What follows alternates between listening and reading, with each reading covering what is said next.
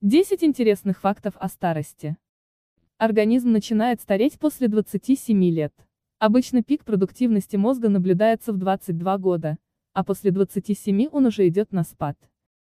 Люди в возрасте болеют чаще, так как способность клеток к обновлению ослабевает, а значит, бороться с болезнями становится сложнее. В старости люди начинают дышать медленнее, а значит и кислорода поступает в организм меньше, что стимулирует увядание всего организма. Поэтому с возрастом так важно много гулять на свежем воздухе.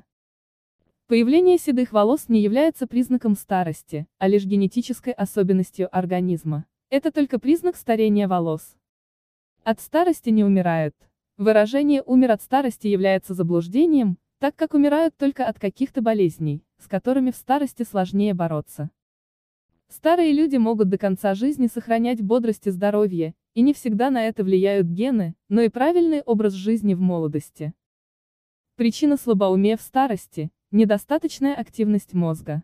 Сосуды мозга у людей умственного труда обычно крепче, а значит, они меньше склонны к инсультам и болезням головы.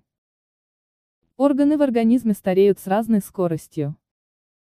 Биологическое старение организма обусловлено смертью клеток. Когда клетка накапливает много повреждений, теломеры ДНК сигнализируют ей, что она больше не может делиться, и клетка погибает.